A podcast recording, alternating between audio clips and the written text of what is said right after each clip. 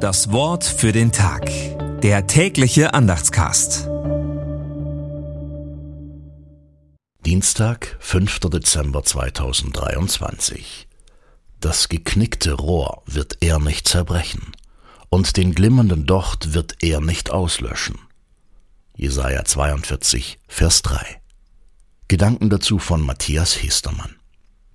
Lohnt es sich denn, etwas aufwendig am Leben zu halten, was sowieso zum Sterben verurteilt ist? Immer wieder wird diese Frage gestellt. Längst beeinflussen wirtschaftliche Erwägungen auch die Gesundheitsfürsorge und dominieren sie zuweilen. Das erste Lied vom Gottesknecht liest sich wie eine Blaupause dessen, was in den Evangelien über Jesus erzählt wird. Jesus hat uns vorgelebt, wie es sein wird, wenn Gottes Maßstäbe gelten. Im Advent lernen wir neu die Hoffnung, dass eine andere Welt möglich ist.